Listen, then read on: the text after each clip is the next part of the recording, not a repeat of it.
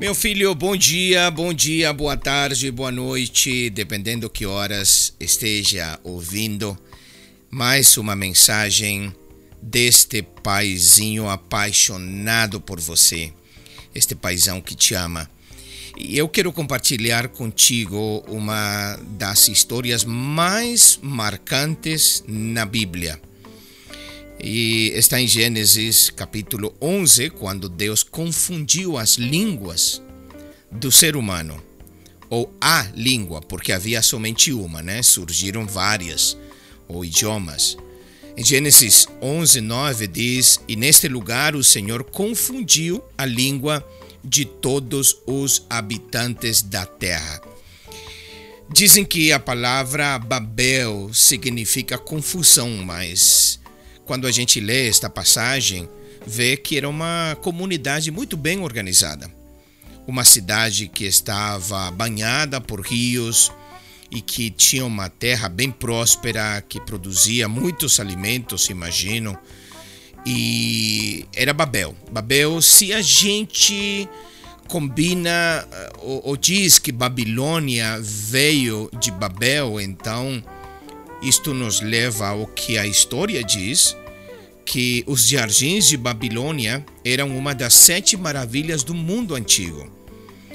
Mas veja os valores que enriqueciam esta comunidade.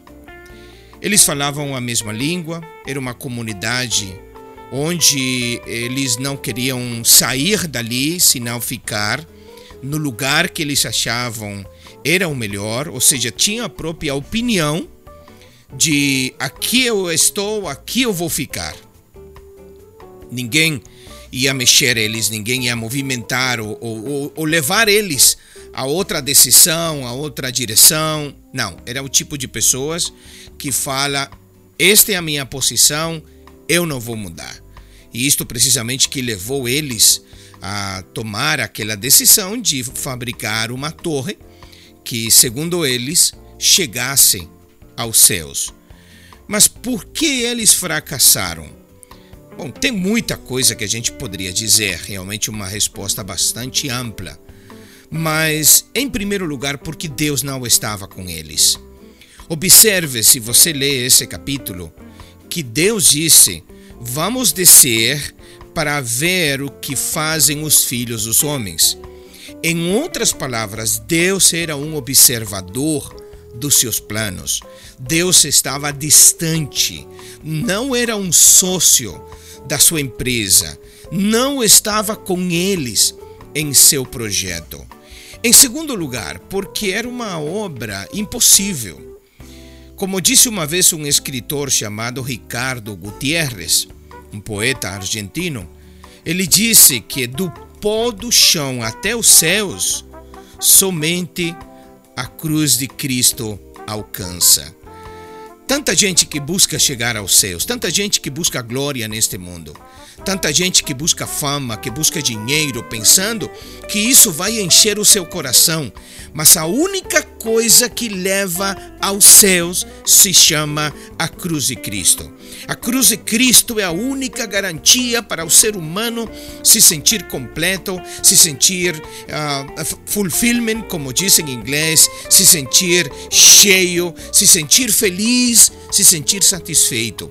Fora da cruz de Cristo, não importa o que o ser humano alcance. De fato, eu sempre falei, talvez você lembre, quando falava de Salomão, um homem que teve tudo o que ele quis. Ele mesmo escreve no livro de Eclesiastes que não houve coisa que os seus olhos vissem e ele desejasse que ele não tivesse. Mas ele termina dizendo vaidade, tudo é vaidade. Inclusive ele falou que ele chegou a aborrecer a sua própria vida.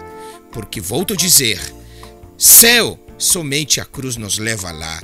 Somente a cruz de Cristo é capaz de produzir no ser humano a satisfação que ele está buscando, lamentavelmente, em muitas outras coisas. Vamos orar, meu filho. Pai, eu quero te apresentar o Natan nesse dia. E quero te pedir que tu venhas alinhar os pensamentos e desejos de Natan. Que ele sempre lembre que o seu maior sucesso, a sua maior conquista, Senhor, está através da cruz de Jesus Cristo e que fora desse caminho não há nada neste mundo que possa satisfazer o seu sonho, o seu desejo, o seu coração. Pai, em nome de Jesus Cristo, se alguma coisa nesta vida que tem desviado a atenção de Natan, em nome de Jesus, Pai, que seja cortada agora e que tu reveles o teu plano e o teu propósito para ele. Em nome de Jesus Cristo, abençoa Natan neste dia. Amém, amém, amém. Amado filho, um forte abraço. Te amo.